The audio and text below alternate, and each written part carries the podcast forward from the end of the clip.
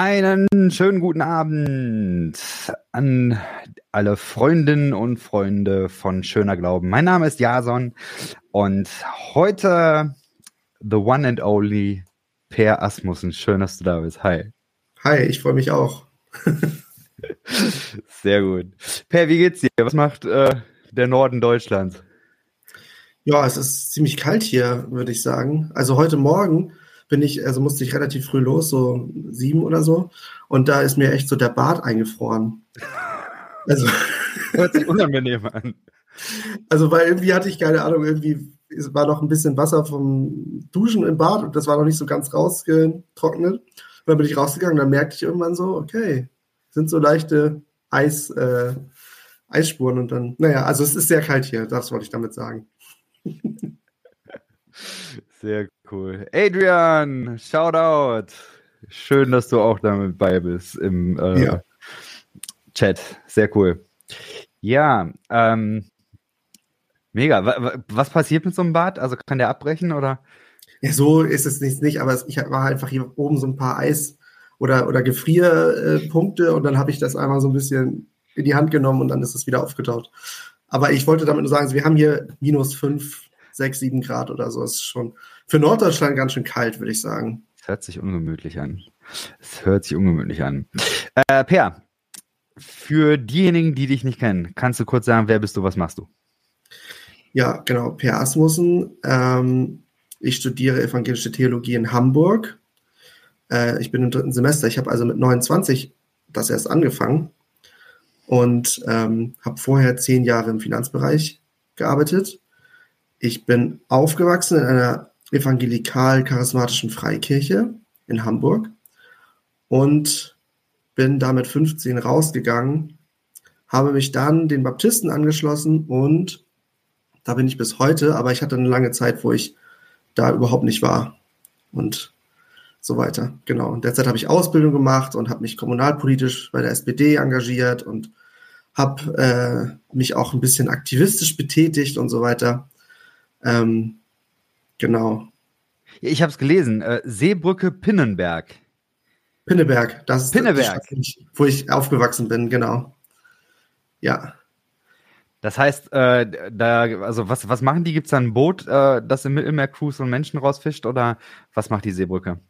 Äh, also ein Boot gibt es nicht. Ähm, äh, das ist eher so ein aktivistisches Bündnis, was hauptsächlich Öffentlichkeitsarbeit und politischen Druck aufbauen will.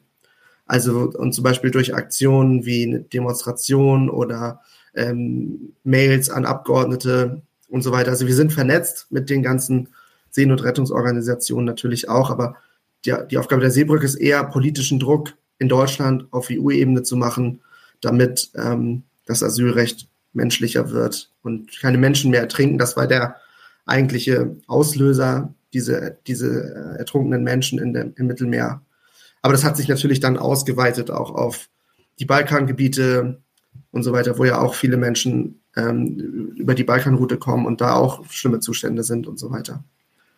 Genau, da habe ich sozusagen den lokalen Ableger in Pinneberg mit ein paar Leuten zusammen gegründet. Gute Arbeit. Wir machen mal vermutlich die nächste Kategorie. Okay. Vermutlich.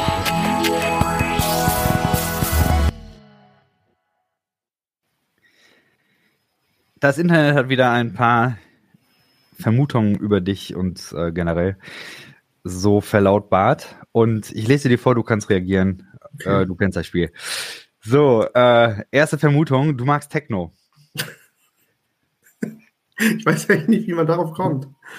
Also wer mich ein bisschen kennt, der weiß, Per hört nicht Techno. Also meine Freundin hat mich echt ausgelacht, aber ich, es gab doch jetzt diese Spotify Jahresrückblicke, ne? Ja, ihr rappt Gedöns, ja, genau. Genau. Und weißt du, wer bei mir Nummer 1 Künstler war? Keine Ahnung, lass hören. Johann Sebastian Bach. Nein. und irgendwie auf Platz 2 waren irgendwie so, das, war, das waren, sind so Herr der Ringe-Nerds, die so Tolkien-Gedichte vertonen und sowas. Und so Techno ist ehrlich null meine Welt. Ich muss auch zugeben, dass ich äh, die Frage umformuliert habe. Eigentlich stand da Markt Techno nicht, aber äh, Ich habe mal die künstlerische Freiheit rausgenommen, genau. Ähm, nächste Vermutung. Äh, du wärst eigentlich lieber bei den Grünen. Ja, das ist witzig. Ähm, manchmal schon. Manchmal schon. Also zum Beispiel finde ich, dass sie jetzt in der Ukraine-Krise machen die Grünen eine bessere Figur als die SPD. Das muss ich ehrlich so sagen. Auch, auch in anderen Fragen. Ähm, das müssen jetzt nicht alles auf alles eingehen, aber schon so, es gibt so Momente, wo ich denke so, oh Mensch, äh, vielleicht würde man da manchmal ein bisschen weniger leiden. Ähm, aber so, ja, weil irgendwie, also ich, ich würde zum Beispiel sagen, ähm, lass uns der Ukraine echt irgendwie liefern, was wir können. Und ich, ich verzweifle ein bisschen daran, dass die SPD da so ein bisschen, also nicht die Partei ist, die das sehr konsequent äh, so, so macht. Und äh, die Grünen würden es, glaube ich, ein bisschen stärker forcieren, als die SPD das will. Und das macht mich schon irgendwie nachdenklich oder da ärgere ich mich auch drüber. So. Aber, aber Kanzler stellen ist halt geil. Nee, das hat damit nichts zu tun. Ich habe, äh, muss ich, ich kann das auch sagen, ich habe auch Scholz nicht gewählt. Ach, krass, äh, okay, stark. Ja, genau. Also äh, ich bin ja nicht so ein Scholz-Fan. Ähm, man muss dazu sagen, die SPD in Schleswig-Holstein ist auch so, glaube ich, der linkeste Landesverband, den es gibt hm. in Deutschland. So, also ähm, da, da fühle ich mich ganz wohl, ganz wohl und ganz zu Hause. Ähm, aber es gibt so Momente, wo ich denke, so, ah, die Grünen machen vielleicht manches richtiger. Aber es gibt auch natürlich genauso umgekehrte Momente und irgendwie, naja, ich habe halt auch viele, ich kenne da viele Menschen der SPD, mit denen mich auch viel verbindet und, ähm, und wo das auch gut läuft. Und das ist auch echt so, du, du kannst irgendwo hingehen, in irgendeinem Dorf, gehst da zu einem SPD-Stammtisch oder so, du wirst dich mit den Leuten verstehen. Hm. Weil die einfach alle irgendwie ähnlich ticken. Natürlich, die Generationen ticken manchmal ein bisschen anders oder so, aber es ist schon so ein bisschen Family auch. Und ja, ich will auch irgendwie nicht mehr so Sachen verlassen, wenn es nicht schlimm ist. Irgendwie habe ich das so hinter mir und ja, ich habe auch nicht vor, die SPD zu verlassen. Ich habe daran, ich leide auch nicht so sehr, aber ja, so. Die nächste Vermutung. Ähm, ist Luther Fan? Ex-Luther-Fan, muss ich leider sagen. Erzähl. Ex-Luther-Fan. Ähm, er, ich, ich, ich, er wurde entzaubert für mich. Ich hatte eine, es ist wirklich noch gar nicht so lange her, da hatte ich so eine Zeit, da fand ich ihn richtig nice, so. Ähm, vor allem seine Theologie, also diese Gnadentheologie, auch sein, sein, also diese Idee, dass, dass Menschen halt, sag ich mal, sich nicht entscheiden für Gott, sondern Gott sich für sie entscheidet, fand ich echt cool und so. Oder finde ich immer noch auch super. Ähm, ich habe jetzt eine Hausarbeit geschrieben über Luther und die Juden.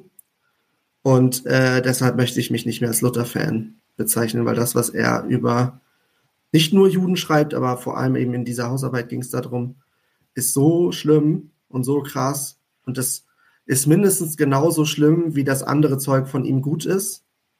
Ähm, da, und da kann man halt aus meiner Sicht nicht drüber hinwegsehen. Man kann nicht sagen, so, ja, war viel gut, war ein kleiner dunkler Fleck. Das ist kein kleiner dunkler Fleck, das ist ein riesengroßer dunkler Fleck. Hm. Das ist die, das ist sozusagen die Hälfte einfach, so würde ich das sagen. Äh, postest du da mal was zu oder ist da was geplant? Ja, wenn ich Zeit dafür finde, dann äh, mache ich dazu nochmal wieder was. Ja, genau. Ich bin gespannt. Ähm, genau. Ich würde mal so in den inhaltlichen Teil überleiten. Im Moment mache ich diese Serie Zerrissen. Und da geht es darum, wie Menschen Zerrissenheit in Bezug auf Glaube und Kirche erleben. Deswegen meine erste Frage an dich. Inwiefern erlebst du das Zerrissenheit in Bezug auf Glaube und Kirche?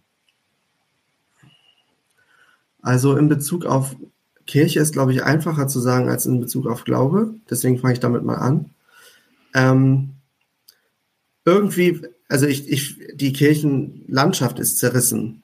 So äh, würde ich sagen. Es, man kann überhaupt nicht sagen, es gibt das Christentum oder so. Das kon konnte man, glaube ich, noch nie sagen, aber heute äh, so, so gut wie gar nicht. Es stimmt einfach überhaupt nicht. Ähm, und ähm, und meine Heimat ist halt in einem, in einem bestimmten Bereich, in einem, in einem, also mein, oder mein Ursprung, meine, meine Herkunft ist in einem charismatisch evangelikalen Spektrum gewesen. Und ich fühle mich damit heute fast nicht mehr Ich kann mich dann fast nicht mehr mit identifizieren, nur noch mit einigen kleinen Aspekten davon vielleicht. Ähm, sind jetzt auch keine unwichtigen Sachen, aber es sind trotz, es ist trotzdem der, der Kern oder das, das, das meiste davon kann ich heute einfach überhaupt nicht mehr teilen. Hm. Und ähm, ich habe gemerkt, wenn man das aber öffentlich sagt und auch sagt, welche Probleme das aus meiner Sicht eben hat, dass man dann auch zu so einer Persona non grata werden kann und äh, auch als nicht mehr zugehörig bezeichnet wird. Also ich habe mich sozusagen nicht, ich habe eigentlich zuerst nicht gesagt, ich fühle mich nicht mehr zugehörig, sondern das wurde mir ganz oft von anderen Leuten gesagt. Und das hat dann mehr oder weniger dazu geführt, dass ich gesagt habe, okay, ähm, ich will auch nicht darum kämpfen müssen, irgendwo, sag ich mal, dazugehören zu wollen, wenn mich alle Leute dort nicht haben wollen. Oder viele Leute mich da nicht haben wollen. Oder es einfach auch nicht abkönnen, wenn Leute eben äh, ja, Kritik äußern oder sagen, das kann ich nicht mehr teilen, aus den, den Gründen eben auch entsprechend äh, ja, wenn, ich finde, wenn Leute auch gut begründet ihre Sachen äußern, dann sollte man das eigentlich nicht so, die Person nicht rauswerfen zum Beispiel oder sagen einfach, du gehörst nicht mehr dazu oder so. Genau. Ähm, kannst du das mal ein bisschen oder uns mit reinnehmen? Was war das für dich? Was waren das für Dinge, wo es da zu Reibungen gekommen ist oder wo andere dann gesagt haben, hier trennen sich unsere Wege oder da gehörst du nicht mehr zu? Kannst du uns da mal mit reinnehmen? Ja, also ich, ich glaube, das Thema, wo das für viele anfängt, das war bei mir auch so. Ähm, ja, oder das, ich fange nochmal anders an. Äh, das Thema, was, was, wo das für viele so ist, ist, glaube ich, Homosexualität, wo, es, mhm. wo so eine Bruchlinie entsteht. Das war es für mich nicht. Das war es für mich nicht. Ähm, das kam erst später. Für mich war das tatsächlich diese, diese Frage, äh, inwiefern interessieren uns die Probleme, die äh, wir Menschen und die Natur und so weiter auf dieser Erde, was wir hier für Probleme haben. Inwiefern spielt das für uns als Kirche eine Rolle? Ähm, und ich habe irgendwie nicht verstanden, zum Beispiel, warum ähm, aus den, den evangelikalen Kreisen so wenig zu diesem Thema Seenotrettung kam. Hm. Also ich weiß, es gibt da eine Allianz, so ein paar Leute, die da so unterwegs sind, die das auch politisch adressieren, aber ähm, und viele Leute sich auch engagieren für Menschen, die hier sind. Äh, aber ich fand halt, dass es keine Positionierung gab. Es gab, ich habe auf den, also ich, ich bin in meiner Stadt auf die Straße gegangen mit irgendwelchen säkularen Leuten, mit Leuten von den Grünen, von der SPD, von irgendwelchen Bündnissen, von Leuten, die mit Parteien nichts am Hut hatten, mit Katholiken, mit Leuten aus der Landeskirche. Und Leute aus der Freikirche waren einfach nicht da. So. Hm. Glaubst du, dass es heute anders wäre? Nö. Ich meine, 2014 ist jetzt auch schon fast zehn Jahre her. Glaubst Nö. du nicht? Ah, okay, Nö. krass. Ich hatte tatsächlich äh, 2014 ein ähnliches Gefühl. Ähm, ich war damals unfassbar ähm, angetan von Menschen aus meiner Gemeinde, ich weiß einmal gab es Situationen, da bin ich mit meinem Kleinen, bin äh, damals in Düsseldorf über so einen äh, Platz in der Innenstadt gelaufen, sonntags nach dem Gottesdienst. Und dann, hey Marie, was machst du denn hier? Sondern stand sie eben da an irgendeinem ähm, ja, Stand von so einer Aktivistenbewegung äh, und äh, hat da eine Schicht übernommen, um da über Abschiebungen und so weiter aufzuklären.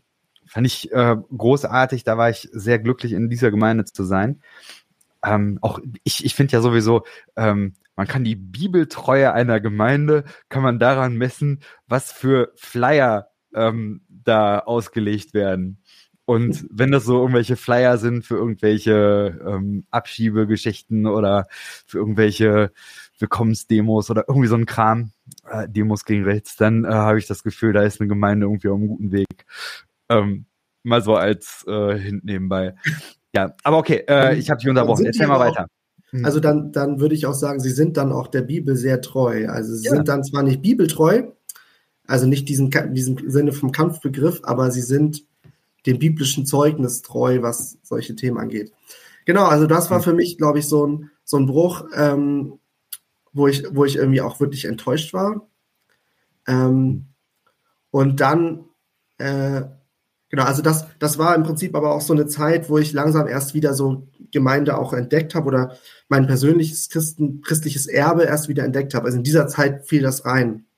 Ich hatte ja gesagt, ich bin mit 15 aus der Freikirche, wo ich aufgewachsen bin, rausgegangen, war dann bei den Baptisten ein paar Jahre und dann hatte ich so mit 20 so eine ja, Sturm- und Drangphase, sag ich mal, ähm, wo ich jetzt nicht irgendwelche Riesenprobleme hatte mit dem, mit, mit irgendwelchen Inhalten oder so, wo ich einfach irgendwie die Relevanz für mein Leben nicht so richtig sehen konnte oder auch nicht wollte. Und das hat mir, glaube ich, auch voll gut getan, weil ich halt nie so eine, hätte nie so eine krasse Dekonstruktionsphase, sondern ich habe einfach irgendwie gemerkt, so wie viele Sachen so gepredigt werden oder so laufen, das hat einfach gar keine Lebens, also es, es passt einfach gar nicht zu meinem Leben, wie ich es leben will.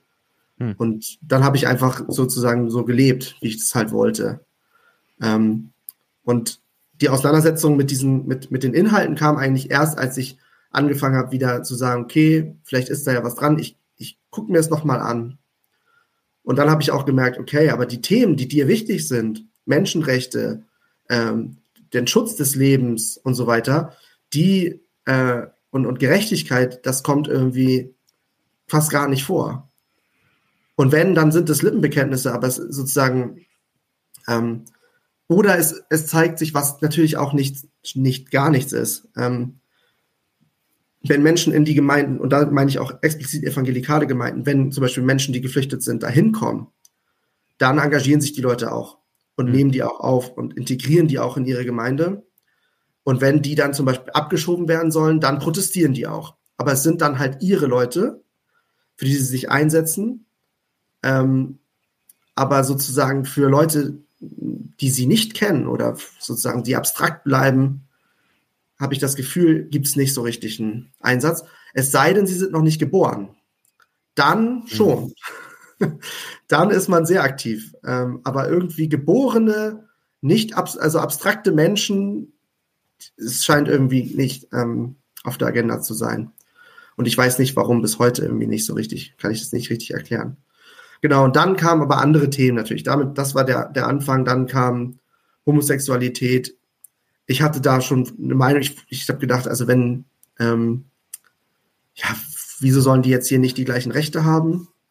Ähm, so war meine Meinung eigentlich vorher. Und es war für mich eigentlich immer ein Argument gewesen gegen irgendwie gelebtes Christentum für mich selbst, dass das eben abgelehnt wird. Und ich bin dann halt in Kontakt gekommen mit anderen Auslegungen dieser Bibelstellen. Und das hat für mich eher wieder den christlichen Glauben geöffnet, wo ich dachte, ach guck mal, man kann die Bibel historisch lesen und dann merkt man, dass da vielleicht was anderes dahinter gesteckt hat. Es geht vielleicht gar nicht so sehr um so eine, sag ich mal, lebens- und menschenfeindliche Haltung. Äh, genau. Also ich glaube, mein Weg ist da nicht so typisch. Ich hm. glaube, ich, das ist eher ähm, so ein bisschen andersrum, als viele ähm, Post- oder Ex-Evangelikale das erlebt haben. Du meinst andersrum im Sinne von, ähm, bei dir waren es Themen, die sonst sehr prominent sind und die kamen erst hinterher bei dir. Das meinst du mit andersrum? Ja, das, das zum einen, aber zum anderen zum Beispiel auch in dem Sinne, also ich, ich, ich war eigentlich aus dieser Welt weitestgehend raus. Ich war zwar noch okay. Mitglied, aber ich bin da eigentlich außer Weihnachten oder Ostern gar nicht mehr hingegangen und habe auch in meinem Leben nichts von Evangelikalismus praktiziert. Ich habe keine Bibel gelesen, ich habe fast nicht gebetet. Vielleicht mal so, ne, wie irgendwie, äh, bitte lass die Bahn Verspätung haben, dass ich sie noch bekomme oder so, solche Sachen, aber jetzt nicht irgendwie jeden Morgen oder so, das hatte ich alles überhaupt nicht mehr. Ähm, und mir hat eigentlich die, die, sage ich mal, die historisch-kritische Bibelexegese und, und die, die Beschäftigung damit den, den, das Christentum wieder für mich geöffnet. Hm. Und ich glaube, das ist ja bei vielen der Punkt, wenn sie damit in Berührung kommen, dann fangen sie erstmal an, das zu hinterfragen und gehen vielleicht aus ihrer Kirche raus.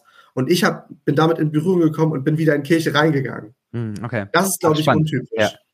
Spannend, verstehe. Ja, kann ich aber sehr viel mit anfangen, weil ich habe für mich selber das auch nie als so ein Wegbrechen oder sowas erlebt, sondern für mich war das immer ein, hier tun sich ganz neue Welten auf. Ich fand das immer super interessant alles, ich habe das immer als ein Dazulernen und als eine Bereicherung erlebt, was ich da kennenlernen konnte, nie als ein äh, Wegbrechen. Ich glaube, das ist aber für viele mittlerweile anders äh, oder zumindest wird es auch häufig anders so in Worte gefasst, dieses ganze Thema. Gab es denn für dich irgendwo einen Punkt, wo du für dich gesagt hast, äh, so jetzt bin ich nicht mehr evangelikal? Ähm, so einen richtigen Punkt. Ich weiß gar nicht genau. Also zum Beispiel, das war interessant, letztes Jahr, oder war das dieses Jahr im Worthaus 2022 in Tübingen? Mhm. Da habe ich zum Beispiel noch gesagt zu Thorsten Dietz, ich, ich fühle mich eigentlich noch evangelikal zugehörig und ich leide darunter, dass so viele das nicht, mich da nicht sehen oder mich da nicht anerkennen oder sagen, nee, du gehörst nicht dazu. Und ich würde sagen, irgendwann im Laufe dieses Jahres ist es so, so gewesen. Also, wo dann, wo ich dann auch einfach gemerkt habe, ich, ich, diese, viele wollen auch einfach überhaupt nicht ähm, etwas anderes ähm, sozusagen dulden. Also wenn man zum Beispiel sagt, ich sehe die Bibel anders oder äh, für mich ist das Kreuz nicht nur Sühneopfer, sondern noch irgendwas anderes, dann sind ja, ist ja bei den, ich würde sagen, bei vielen schon echt Klappe zu. Hm. So, da habe ich gemerkt, ähm, ich, das will ich einfach nicht. Das ist so eng. Ähm, und, und so kann ich auch gar nicht, also ähm, das kann ich so auch gar nicht unterschreiben.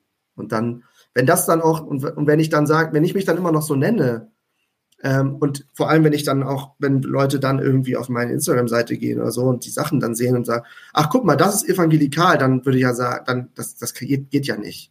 Hm. Die bekommen ja ein völlig falsches Bild irgendwie davon. Ich möchte ja Leute auch nicht irgendwie irreführen oder sowas. Was würdest du sagen? Also, oder ich fange nochmal anders an. Ähm, wenn ich so im Internet unterwegs bin, dann glaube ich, bist du einer der Personen, die am lautstärksten, das meine ich sehr positiv, ähm, so eine Art Gesicht oder Spokesperson für mich für postevangelikalen äh, Glauben ist. Ich weiß gar nicht, ob du den Begriff so äh, äh, benennen würdest, aber ich habe gedacht, es wäre eigentlich mal spannend, so äh, zu gucken, wie siehst du das eigentlich? Also, was ist für dich evangelikal? Was ist vielleicht postevangelikal für dich? Ähm, es ist tatsächlich eine Frage gewesen, die auch gekommen ist, weil ähm, ja, Leute wissen wollten, was, was ist denn das jetzt eigentlich, dieses Postevangelikale? Kannst du uns da mal ein bisschen mit reinnehmen in das, wie du das siehst? Ja, also evangelikal ist ja schon schwierig zu definieren, postevangelikal noch schwieriger. Ähm, evangelikal würde ich jetzt einfach mal so ganz kurz machen, also äh, Jesus zentriert, äh, Bibel äh, zentriert natürlich auch. Ähm, nicht unbedingt fundamentalistisch, also das würde ich schon voneinander irgendwie unterscheiden. Ähm, und eben sozusagen diese, diese sehr, diese, dieses Entscheidung. Also ich entscheide mich, äh, Christ zu sein, ist auch ein sehr starker, starkes Moment. Ich glaube, es gab noch einen vierten Punkt, aber ich vergesse immer von diesem Babbigen Quadri-Dings. Mission, glaube ich, ne? Ja, Mission, genau. Ja, Mission. Ja, stimmt. Ähm, also diese vier Punkte, das würde ich jetzt erstmal evangelikal nennen und ähm, postevangelikal, äh, ja, also das, ich würde sagen, also ich, ich für mich würde sagen, ich verleugne halt nicht meine Herkunft. Wenn ich jetzt sage, ich, ich bin jetzt reformiert oder, oder keine Ahnung was, ja, oder so, oder ich bin katholisch oder so. Katholisch geht vielleicht sogar noch, aber jetzt nehmen wir mal reformiert. Ähm, und ich gehe jetzt in eine äh, reformierte Kirche oder so, oder ich gehe in eine lutherische Landeskirche und dann setze ich mich dahin und alles, was da abgeht, ist für mich fremd. Ich war jetzt erst kürzlich wieder in einem, in einem, sag ich mal, lutherischen Gottesdienst und ich kannte die Liturgie nicht, ich bin nicht an den richtigen Stellen irgendwie aufgestanden, ich, ich konnte nicht immer alles mitsprechen und so. Und dann merke ich einfach, ich bin das nicht. Hm. Vielleicht noch nicht, aber im Moment bin ich das nicht. Auch wenn ich vielleicht viele Aspekte von der Theologie mag, ähm, Trotzdem bin ich kulturell zum Beispiel überhaupt nicht so. Ja, also das ist mir alles. Ich mag das zwar immer mehr, so auch so die Liturgie, das finde ich echt irgendwie geil und so, aber ich merke, ich bin so überhaupt nicht sozialisiert und ich kenne was ganz anderes. Ähm, und deshalb ne, sage ich, würde ich halt sagen, postevangelikal ist, man ist sich dieser Wurzeln bewusst und man ist sich auch bewusst, wie man christlich sozialisiert wurde und man will deswegen dieses Post, würde ich sagen, man will vielleicht bestimmte Aspekte davon weiterführen, weiter behalten, das Gute behalten. Ähm, genau. Und was wären das für, jetzt, für Dinge? Was wären das für. Genau, einen Satz noch und dann sage ich das mhm. gleich. Ja. Mhm. Äh, und ich glaube, irgendwann, und das vielleicht für mich persönlich wäre das auch eine Hoffnung, irgendwann bin ich vielleicht nicht mehr postevangelikal, sondern irgendwas anderes. Mhm. So, das, das wäre jetzt für mich die Hoffnung so. Aber im Moment, genau ist es so. Und die Dinge, die ich behalten will, ähm, ich mag dieses, diese Gemeinschaft, ich mag das gemeinsam beten, auch wenn es mir schwerfällt, aber ich, das zum, sind zum Beispiel Elemente, die ich stark finde. Sowas wie Hauskreise. Äh, ist jetzt nicht nur evangelikal, ist auch pietistisch, aber trotzdem so, das, das finde ich cool, das, das finde ich stark. Ähm, ich finde auch eine Jesus-Zentriertheit eigentlich nicht schlecht. Kann auch manchmal fehl am Platz sein, aber das ist eigentlich das Unproblematischste, finde ich, von dem ganzen Evangelikal-Sein. Ähm, was ich überhaupt nicht mehr will, ist dieses ähm, ja, irgendwie, äh, ich wurde jetzt an den Nordpol gerufen oder so. Mm, das, ja. Ähm, äh, und da und da warten jetzt Menschen auf Peer, äh, dass er ihnen irgendwie das Christentum bringt. Ähm, das möchte ich nicht. Äh, und ähm, ich kann mich im Moment zumindest nicht mehr damit anfreunden, dass ich mich irgendwie für den Glauben entscheiden muss und dass von dieser Entscheidung irgendwas Transzendentes abhängt oder dass Gott davon abhängig ist, das kann ich gar nicht mehr sehen. Und dann ist, ist, ist natürlich auch noch so, ich kann schon mal bei zwei Punkten von diesen vier Nein sagen. Ich weiß nicht, ob man dann noch wirklich auch noch ist. Mhm. Äh, genau. Ja. Ähm, und was, ähm, also ja, ich meine, du hast schon ein bisschen jetzt gesagt, was du denkst, was du dabei behalten wollen würdest. Ähm, hast du da noch mehr oder gibt es da noch Dinge, die du ergänzen wollen würdest? Sonst. Ja, also das ist jetzt nicht unbedingt, gilt jetzt nicht unbedingt für mich, aber ich sehe das natürlich bei vielen anderen Leuten. Eine Stärke vom Evangelikalismus ist auch, kulturpositiv zu sein und sich sozusagen zu, zur Gesellschaft, also die, die Trends der Gesellschaft, die, die Kultur, das aufzunehmen und in christliche Form irgendwie zu übersetzen, Christentum sprachfähig zu machen. Eine The äh, katholische Theologin vor, äh, hat mal, mit der habe ich mal einen Live-Talk gemacht, Jacqueline Straub. Die habe ich mal mhm. gefragt, was sie cool daran findet. Und sie meinte, ihr Evangelikalen, ihr schreibt alle in eure Bio irgendwie I love Jesus oder so, irgendwie sowas, ne? Oder irgendein fa fancy Bibelvers rein oder so, man, man geht auf eure Seite und sofort ist klar, ne? Jesus, Bibel, bam. Und sie sagt, das würde ich halt nie machen. So. Hm. Und das ist irgendwie was, das kann natürlich auch schwierig sein, aber ich finde es auch erstmal cool. Also so zu, zu, zu gucken, äh, ich rede darüber. Ich rede darüber. Natürlich, es gibt, es kommt auf die Art und Weise drauf an und so weiter. Ist ganz, alles ganz klar, aber dass, dass man Glauben sprachfähig macht, das finde ich gut. Das würde ich mhm. auch gerne behalten. ein cooler Punkt. Ich glaube, Sprachfähigkeit ist ja etwas, was so eher in evangelischen Kreisen ein Riesenthema ist. Man sagt, man hat keine Sprachfähigkeit.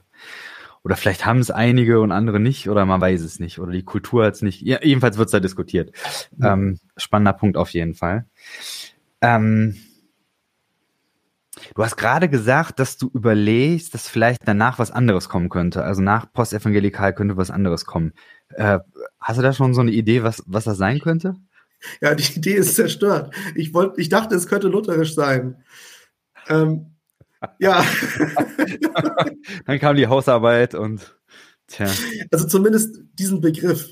Mhm. Also da müsste ich irgendwie, ja, das ist, das ist ganz schwierig im Moment. Das ist auch jetzt gerade halt erst, erst relativ neu, ne, dass ich irgendwie denke, okay, also äh, von mir aus, wenn kann, wenn kann ich jetzt vieles von dem Katechismus vielleicht teilen oder so. Aber ich würde mich nicht lutherischer Christ nennen. Hm. Also nicht, wenn, nicht, wenn das ein Typ geschrieben hat, der irgendwie meint, es sei eine geile Idee, Synagogen abbrennen und dann die Leute zur Zwangsarbeit zu schicken und denen die, das Geld abzunehmen und die Schriften zu verbrennen. Solche Sachen hat er halt geschrieben. Und ich möchte mich nicht äh, nach diesem Menschen benennen, der solche Sachen vorschlägt. Hm. Das, ist, das, das geht einfach nicht. Das ist für mich ein Widerspruch. Ja. Wir machen mal die nächste Kategorie. Okay. Der Woche.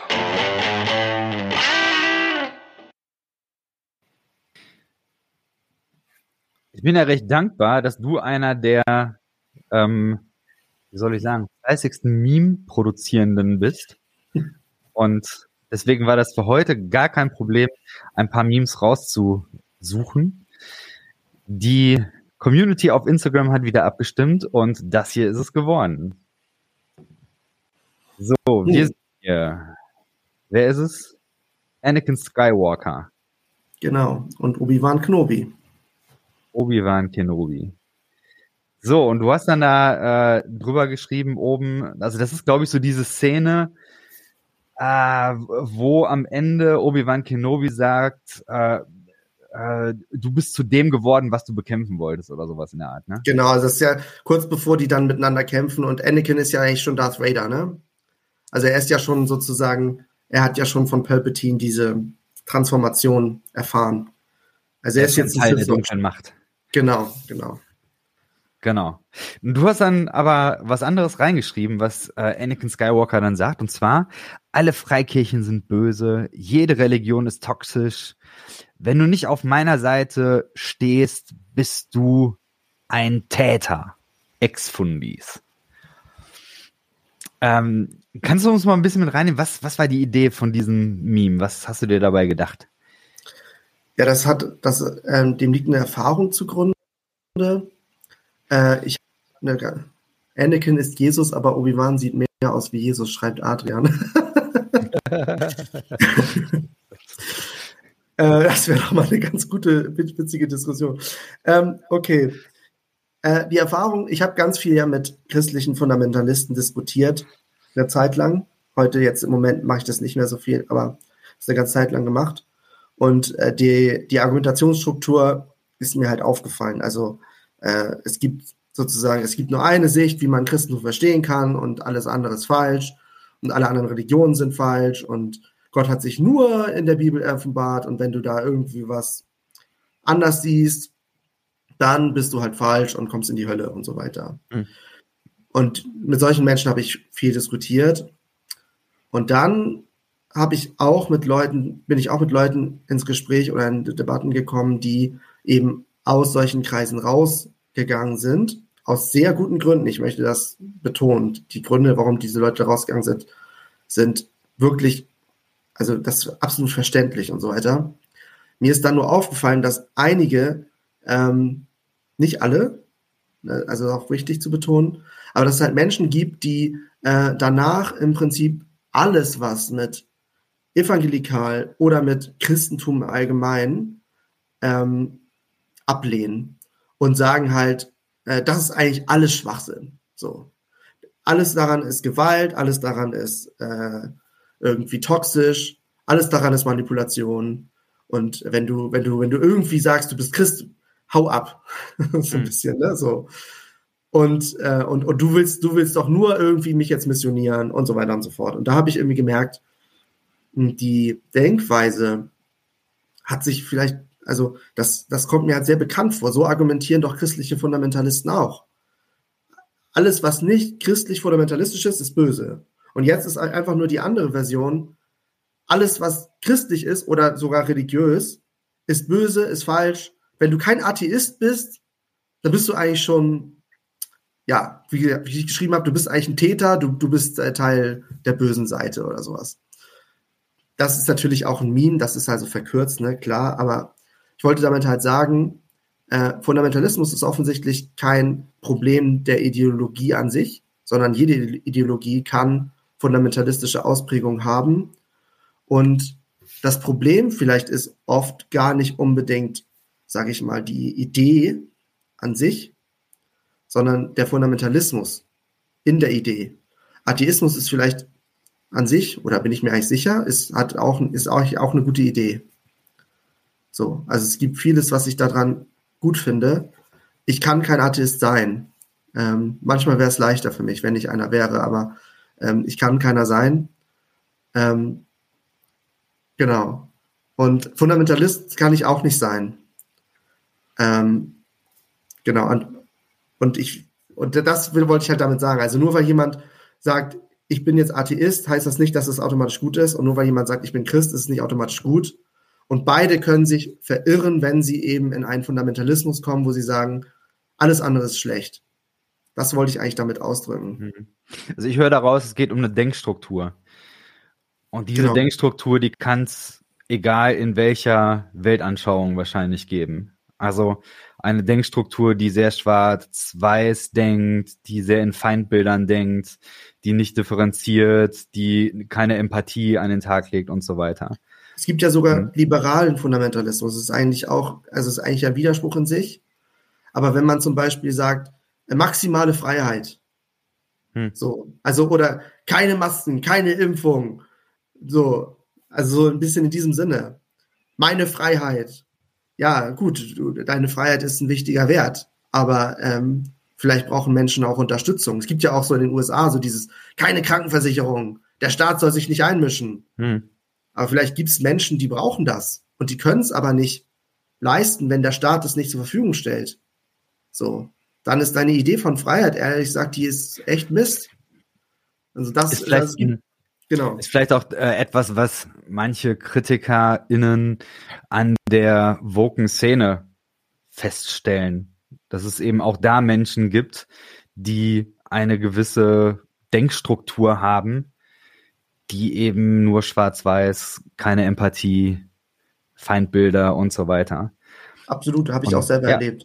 Ja, ja. glaube ich, ist, ist klar. Dann ist es wahrscheinlich sehr, sehr wichtig, ähm, zu gucken, dass man eine, ich sage jetzt mal Glaubensrichtung, also zum Beispiel Evangelikale, nicht daran misst, an den Menschen, die eben so eine Denkstruktur haben, sondern dass man da differenziert drauf guckt. Ähm, genau, aber, aber hm. wichtig ist mir auch nochmal zu sagen, das wird ja, es wird ja auch oft, oft ein Abwehrargument sozusagen daraus gemacht. Hm. Dass man dann sagt, ja gut, es gibt Fundamentalisten, aber es sind ja nicht alle so. Hm. Und das ist genauso ein Problem, weil, ähm, okay, du willst Teil des Evangelikalismus sein oder du bezeichnest dich als Atheist oder was weiß ich, ist auch völlig egal. Ich nehme jetzt einfach nur mal diese beiden, weil es jetzt hm. irgendwie gerade so auf dem Tisch liegt. Und jetzt machen aber Atheisten im Namen des Atheismus irgendwas Böses und oder Evangelikale machen im Namen des Evangelikalismus irgendwas Schlechtes. So. Und jetzt kommen Leute und sagen, ja, das ist eine Minderheit, das sind ja nicht alle so. Das, dann würde ich auch sagen, ja, das kann es vielleicht sein, aber deswegen ist es trotzdem ein Problem deiner Weltanschauung. Hm. Und äh, wenn du sagst, du willst ein Teil dieser Weltanschauung sein, dann ist es auch dein Problem. Und dann musst du was dagegen machen, dass das halt nicht mehr passiert. So. Hm. Äh, also da, sozusagen, das, darauf will ich nur hinweisen. Also ähm, das wird auch manchmal als, als ein Argument genutzt, um Kritik abzuwehren, ähm, wenn sie, vor allem wenn sie von außen kommt. Und äh, eigentlich finde ich auch immer, wenn Kritik von, schon von außen kommt, dann solltest du denken, okay, die Kacke ist am Dampfen. Hm. Weil niemand innen drin hat was gesagt. So, dann ist die Struktur kaputt. Wir machen die nächste Kategorie. Okay, sorry. irgendwo gelesen.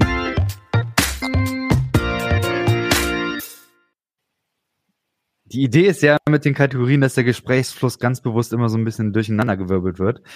Genau. Ich habe ähm, für dich oder für unser Gespräch ein Zitat aus einem Buch. Das Buch heißt Ankan, Ankan von Alisa Childers oder Childers, ich weiß gar nicht, wie die ausgesprochen wird, tut mir leid. Sie ist eine der bekanntesten ApologetInnen, ähm, hat ein Buch, ähm, also ein Bestseller ist es, ähm, das ist jetzt auch im äh, Deutschen erschienen, im Englischen heißt es Another Gospel. Und ich würde sagen, ähm, so wahrscheinlich eins der kritischsten Bücher überhaupt, wenn es um die progressive Christenheit geht. Da habe ich folgendes Zitat rausgesucht. Ich habe selber mal übersetzt. Ähm, die Versprechen des progressiven Christentums äh, boten mir rein gar nichts in Zeit meiner Kämpfe. Wie könnte eine schwache Sicht von Gottes Wort, eine Verachtung des Kreuzes und eine relativistische Herangehensweise an Wahrheit Frieden bringen in Zeiten des Unglücks? So, wenn du magst, reagier mal direkt auf das Zitat. Okay. Also ich habe jetzt eine Schwierigkeit, ich weiß nicht, welche Kämpfe Alisa Childers ausgestanden hat.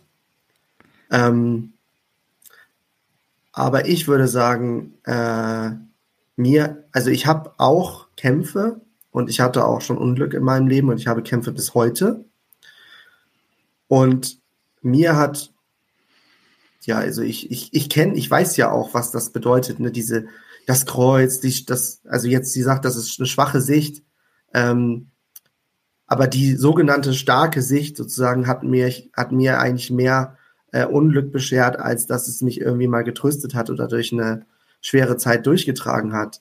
Ähm, ne, das hängt vielleicht einfach von der Erfahrung ab, die man, die man, die man macht. Das ist, also ich für mich, ich kann das so als ihr subjektives Erleben stehen lassen. Mhm. Ähm, ich weiß nicht, ob sie das noch mal, ob sie noch mal sagt, so ja, das ist halt mein Ding, aber ich vermute mal nicht. ich vermute mal, dass sie das eher absolut setzt. Aber keine Ahnung. Nehmen wir mal an, sie werde das jetzt sozusagen so, würde das absolut setzen, sonst kommen wir, glaube ich, nicht weiter. Ne? Ähm, dann würde ich halt sagen, ähm, das kommt irgendwie auf den Sachverhalt an, weil die, was sie ja meint mit starkes Kreuz, damit meint sie Sühneopfertheologie. Also Jesus ist, war Gottes Sohn und dann ist er gekommen und er war ganz ohne Sünde und die Menschen sind aber alle richtig schlecht schon von Geburt an und richtig sündenbeladen. Und zum Glück ist Jesus dann gekommen und Gott ist eigentlich auf die Menschen richtig sauer, weil die sind alle so sündenbeladen, obwohl sie so auf die Welt gekommen sind, aber Gott ist trotzdem sauer. Und jetzt opfert sich Jesus slash Gott selbst und dann ist Gott befriedigt, weil er hatte sein Opfer und jetzt kann er die Menschen wieder annehmen, so. Okay. Vielleicht ist es für Leute, die sich als sehr sündenbeladen erleben, ein Trost. Das kann ja gut sein. Und ich kann mir auch Konstellationen vorstellen, wo ich mich vielleicht so fühlen würde, als extrem sündenbeladen oder sowas. Und ich habe mich auch in meinem Leben schon so gefühlt. Aber ich würde sagen, dass ich mich so gefühlt habe, war eigentlich falsch. Nicht, dass ich mich so gefühlt habe, aber mir wurde halt gesagt, ich soll mich so fühlen. Hm. So. Und also ich habe aus ich mal, meiner Sicht jetzt objektiv betrachtet nicht irgendwas Schlimmes getan. Ich habe niemanden vergewaltigt, ich habe niemanden ermordet oder sowas. Ne? Ich hatte halt pubertäre Struggles, wie alle Menschen, und habe mich dann äh, aber deshalb extrem, extrem schlecht gefühlt und mit Sünden beladen. Und ähm, ja, also diese, diese Struggles, die hören ja dann auch nicht auf, auch wenn da vielleicht einer für dich gestorben ist. Auch völlig unverhältnismäßig, ne, wenn man sich das mal überlegt. Also da ist, musste jetzt einer sterben dafür, weil du irgendwie äh, ja, weiß ich nicht, masturbiert hast oder so. Hm. Das ist eigentlich eine komische Vorstellung. ja, ähm, so, also von daher, das, das hat mir überhaupt gar keinen Trost gegeben. Das hat mich voll unter Druck gesetzt. Ich hatte so Zeiten in meinem Leben, wo ich, wo ich irgendwie ständig, weil ich, ich hatte auch so die Idee, ähm, Jesus kommt jeden Moment wieder, wie ein Dieb in der Nacht. Und jetzt, wenn ich jetzt nicht ein klares, reines Konto habe, dann bin ich lost. Also habe ich versucht, ständig um Vergebung zu beten, zu bitten, so. Also, dass immer das Konto rein ist. Hm. Ja, das ist kein, das ist ehrlich gesagt, ist das überhaupt kein Halt. Das ist absolut scheiße, sowas. Weil man sich ja auch überhaupt nicht selber mehr fühlt, weil man sich ja nur noch, sage ich mal, in dem, man sieht ja nur noch das Versagen, man sieht ja gar nicht mehr das, was funktioniert, was vielleicht an, an Segen in einen hineingelegt wurde. Ähm, und damit will ich jetzt auch nichts relativieren. Sie sagt ja, das ist eine Relativierung. Und ich sage so, hä, wieso ist das eine Relativierung, wenn ich jetzt hingehe und sage, okay, vielleicht äh, PR ist nicht perfekt. Bin ich auch nicht. Wobei, Aber, also ja, Relativierung ja. spricht sie, da, also sie sagt sie, äh, ein relativistischer Zugang oder eine äh, relativistische ja, Herangehensweise an Wahrheit und sie sagt äh, Verachtung des Kreuzes. Genau. Also ich glaube, zum Kreuz habe ich das ich glaube, glaub, das habe ich ausgeführt, warum ich das nicht teile. Mhm. Und ich finde das auch nicht verachtend. Ne, mhm. wenn, wenn, man, wenn man jetzt sagt, diese Sicht, die, die, kann, die passt im Moment irgendwie einfach zu meiner Situation nicht. So. Für mich pass, hat, hätte in der Situation vielleicht gepasst, okay, Jesus, ey, weißt du, der war auch Mensch und der hatte die gleichen Struggles, so. Gott hatte die gleichen Struggles wie du. Wer hätte mir das viel mehr geholfen? Und das ist ja auch ein Teil des Evangeliums. Als Beispiel jetzt so, ne? Hm. Ähm, so habe ich jetzt irgendeine Alissa Childers Wahrheit gerade relativiert? Nö. Das würde sie wahrscheinlich auch unterschreiben als Wahrheit. So, ich habe einfach nur angewendet, sage ich mal, das, was jetzt vielleicht gerade für die Situation passt. Aber unabhängig davon ist ja eine, also sie sagt, okay, Wahrheit wird relativiert. Und das würde ihr keinen Halt bieten. Das kann ja auch sein. Mhm. Ähm, nur muss man, also was, also ich glaube auch nicht, dass, dass, es, dass Menschen, oder ich, na, ich bleibe wieder bei mir, also ich für mich selber, ich glaube nicht, dass ich sozusagen ein, ein Halt, der von extern kommt, den ich nicht selber erlebe, dass der mir jetzt irgendwas bringen könnte. Also wenn mir jetzt jemand sagt, hier, guck mal, da ist so eine Wahrheit und da musst du dich jetzt, da kannst du dich doch festhalten, würde ich halt sagen, ja, aber das ist, ist das überhaupt wahr? Du sagst das jetzt wahr, aber ich muss das ja selber erfahren. Ich muss ja erleben, dass das wahr ist. Und dadurch ist ja Wahrheit schon relativ. Allein dadurch, dass unsere Erkenntnismöglichkeit begrenzt ist. Nur weil jemand sagt, es ist wahr, kann ich es noch nicht als wahr erleben. Ich muss es selber als wahr erleben, um das für mich als Wahrheit sozusagen in meinem Leben irgendwie wirksam werden, dass es wirksam werden kann. Und ähm, weil sonst die Spannung zwischen dem, was man als Wahrheit glaubt und der Lebenswirklichkeit so weit auseinandergeht, dass es zu einer Zerrissenheit kommt. Genau. Und das ist ja dann oft, oft ist es ja, ich habe jetzt zwei Leute beschrieben, aber die meisten, also oft ist es ja so, dass du ein People bist und dann sind 100 Leute in deiner Gemeinde, von denen nicht alle das glauben, was die sagen und sowas. Aber im, du hast immer das Gefühl, 99 glauben das, du glaubst es nicht, also bist du falsch. Hm. So, und wenn du dann irgendwie mal was sagst, dann sagen natürlich alle anderen nein und so weiter. Wir, wir halten daran fest, du bist falsch. Weil natürlich, wenn sie jetzt sagen würden, ja, der könnte vielleicht auch recht haben, müssten, müsste man ja anfangen, auch selber mal zu hinterfragen, stimmt das eigentlich? Ähm, jetzt ist natürlich die Frage, jetzt habe ich gesagt, dass das eben, sag ich mal, diese, und was eben halt bietet, ist diese Gemeinschaft, diese, das ist dann ja eine Kampfgemeinschaft, die sozusagen versucht zu glauben oder für wahr zu halten. Das bietet, glaube ich, so eine gewisse Nestwärme. Das ist das, was, glaube ich, Halt bietet. Das will ich auch nicht wegreden oder sowas. Aber die Message bietet, glaube ich, keinen Halt. Ähm, Würdest du für dich sagen? Oder für mich, ja, für mich, für mich sagen. Ähm, und, und ich meine Vermutung wäre halt, ne, dass, dass das verwechselt wird eigentlich mit der Gemeinschaft, die man damit assoziiert, mit dieser Glaubensgemeinschaft. Hm, okay. Und die bietet vielleicht halt, aber das, wie gesagt, sollen die halt klären, ist ja mhm. deren ähm, Sache. Ähm, genau, jetzt, ich weiß nicht, wie das zeitlich ist, aber jetzt wäre vielleicht nochmal interessant, was kann denn am progressiven Glauben Halt bieten, ne? Ja, jetzt pass auf, jetzt kommt nämlich noch, wir haben ja noch, also wir haben Zeit. Ich weiß, okay. wie du Zeit hast, ich habe Zeit. Ne? Ich, ich habe hab Zeit, ja. Sehr gut, so, pass auf. Ich habe nämlich noch eine Kategorie mir überlegt für dich. Pass auf. Okay. What? Die Kategorie kommt nicht ganz so oft, aber es ist eben so diese Kategorie des kritischen Hinterfragens und des äh, Ringens mit Inhalten. Und ich habe mir gedacht, ich gehe jetzt mit dir einfach ein paar Sachen durch und du erzählst mir einfach, was denkst du dazu? Also, wie siehst du das? Wie fasst du das in Worte? Was bedeutet das für dich? Und wir fangen einfach mal an mit Jesus. Was bedeutet der für dich? Was, was glaubst du da? Ähm, ich glaube, dass Jesus äh, Gott auf eine ziemlich, ähm, ja, auf eine schon auf eine besondere Weise verstanden hat.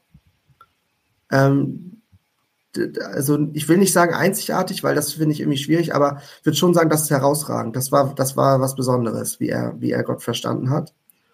Und auch wie er, wie konsequent er das, was er von Gott verstanden hat, umgesetzt hat. So, dass er bereit war, sozusagen äh, auch dafür zu sterben.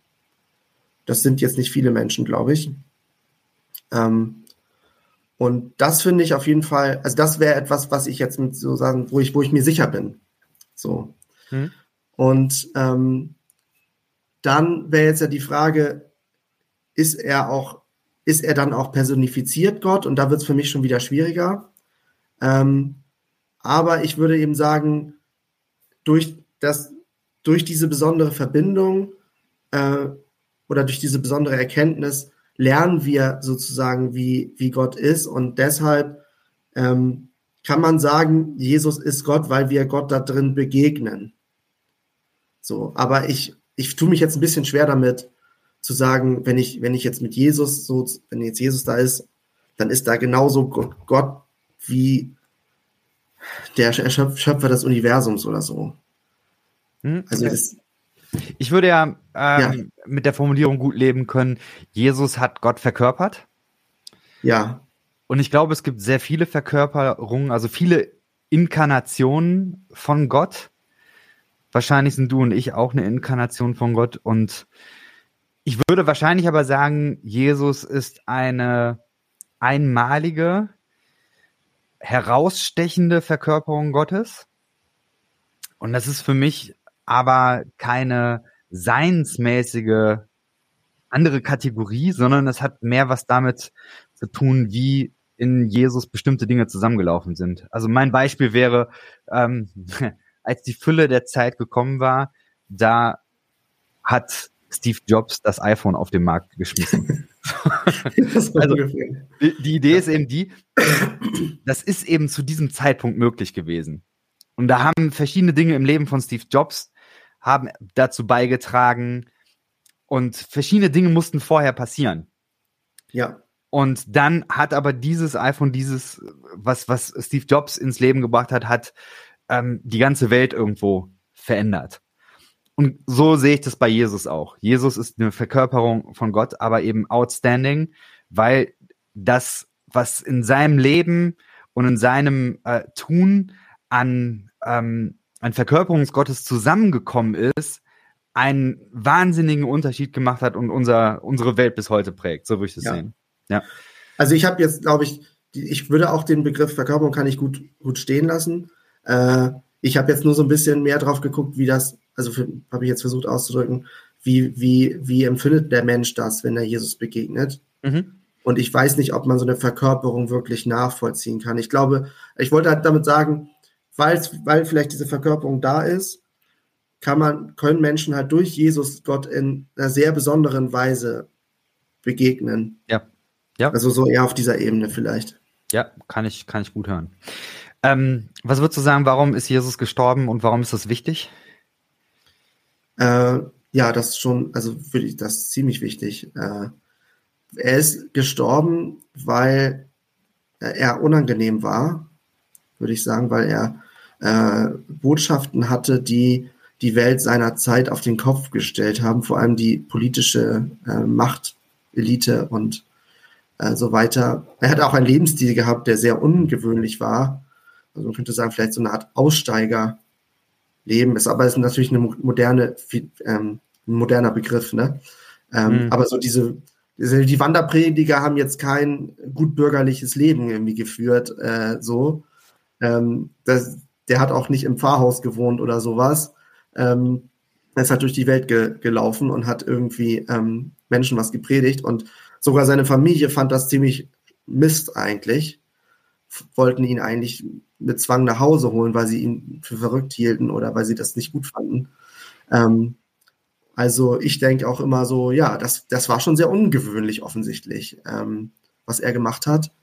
Und er hat sich eben auch mit mächtigen Menschen angelegt äh, und hat seine Botschaft dann konsequent auch in dem Zent Machtzentrum seiner damaligen Welt in Jerusalem äh, offensichtlich also auch weiterhin verkörpert, weiterhin verkündet, hat nicht irgendwie den Schwanz eingezogen, so, und hat in Kauf genommen, dass er dafür auch stirbt.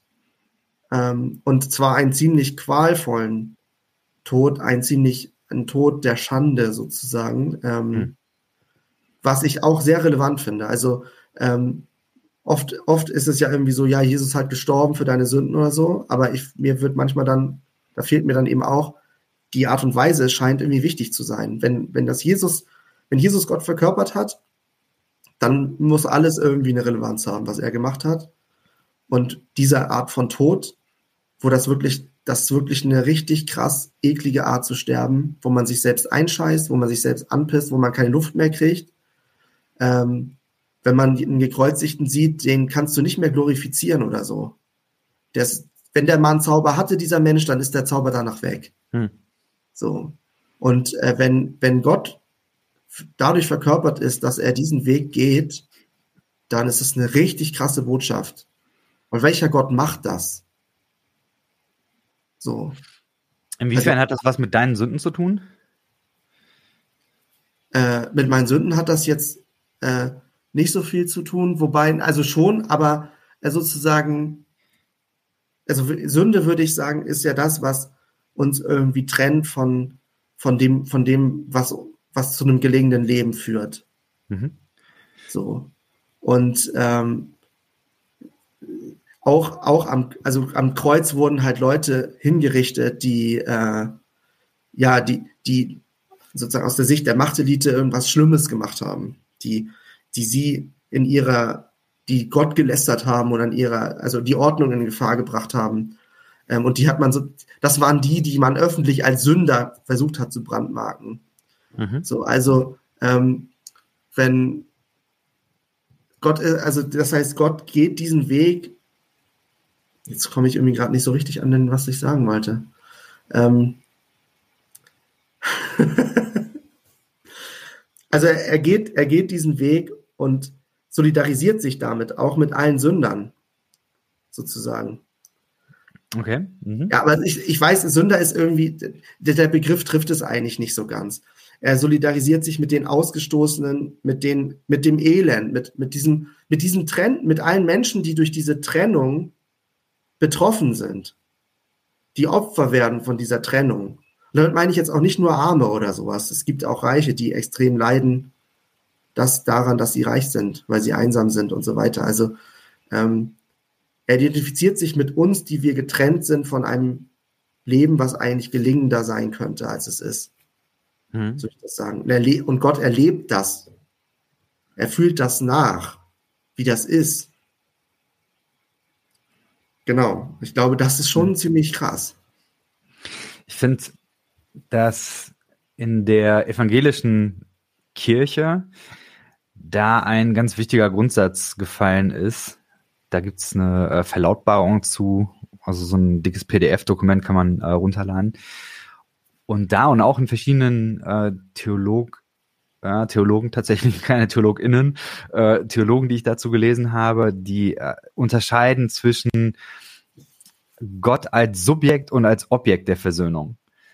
Also sprich, ist Gott derjenige, der versöhnt? Das wäre also Gott als Subjekt. Gott ist Handelnder im Versöhnungsprozess.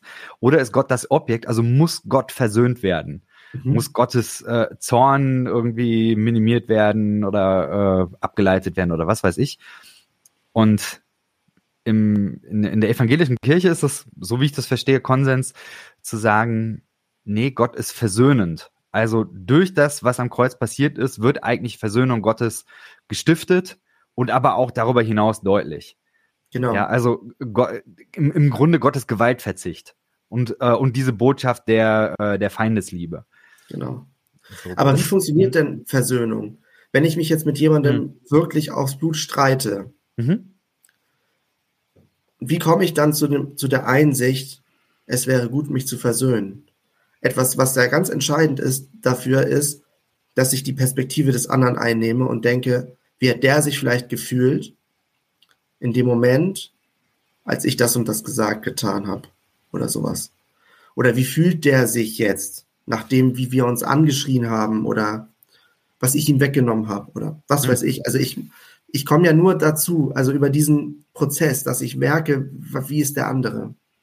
Wenn wir jetzt Gott als ein Objekt sehen, der ist jetzt zornig, weil wir sind jetzt so, so, so böse oder so. Wir tun uns gegenseitig so viel schlimme Sachen an. Jetzt kann, jetzt es ist jetzt vielleicht ein bisschen vereinfacht, aber äh, Gott kann uns dann vielleicht nicht richtig verstehen, wenn er nicht wird, wie wir unsere Perspektive einnimmt. So könnte man es ja auch denken. Das heißt, mhm offensichtlich hat Gott gesagt, ich will versöhnen, aber ich muss irgendwie die Perspektive der Menschen einnehmen. Ich muss, ich muss schauen, wie das ist, sozusagen mir gegenübergestellt zu sein oder so. Ähm, so, so, und, und offensichtlich äh, hat es vielleicht dann auch Gottes, ähm, ja, irgendwie Bild von uns oder Gottes Perspektive hat sich erweitert dadurch. Mhm. So. Guck mal gerade. So, kommt ein Kommentar rein. Bin eben erst rein, vielleicht wurde es schon behandelt. Warum musste Gott seinen Sohn opfern, um unsere Sünden zu vergeben? Wenn ein Mensch vergibt ohne Gegenleistung, dann ist das ehrenwert. Ja, willst du darauf reagieren?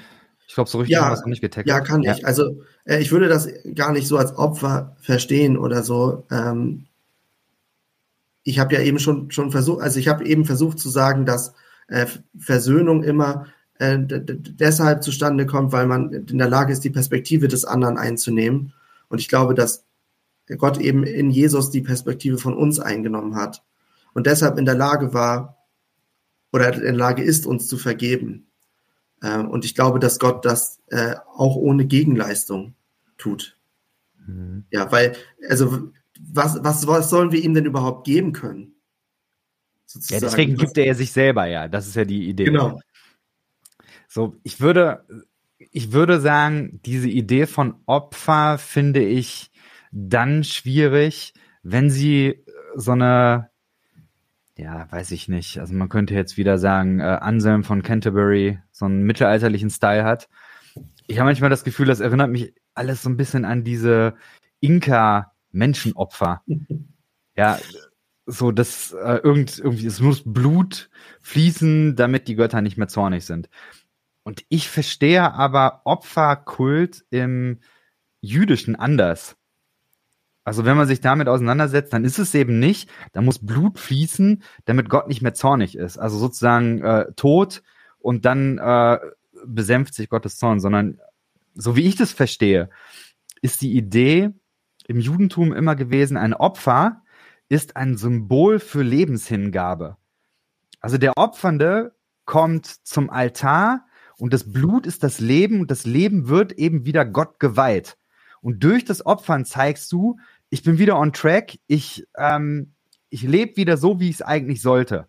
Und das ist also eine, eine Symbolhandlung, die zeigt, dass da eine, ein inneres Umdenken stattgefunden hat.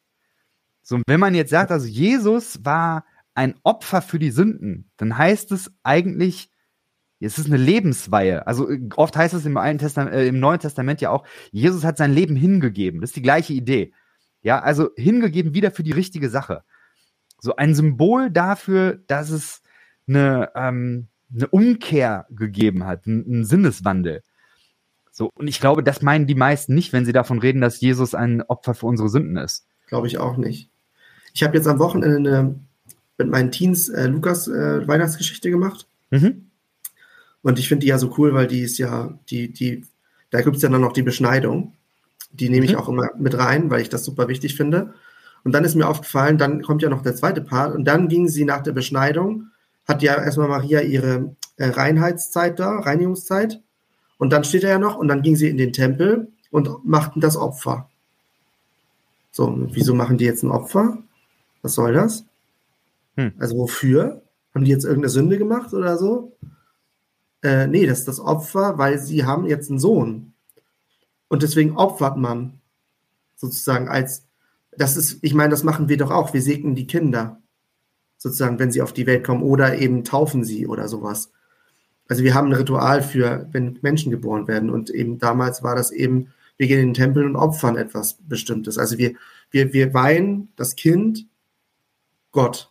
Und wir, wir hoffen, dass Gott auch das Kind beschützt, zu einem gelingenden Leben beiträgt und so weiter. Also ich glaube, wenn wir diese, wir, wir reduzieren auch Opfern auf einen, einen einzigen Aspekt, vielleicht den es davon hat. Also Yom Kippur gibt es ja schon diesen Sündenvergebungsgedanken und so, auch, auch im Bezug mit einem Opfer.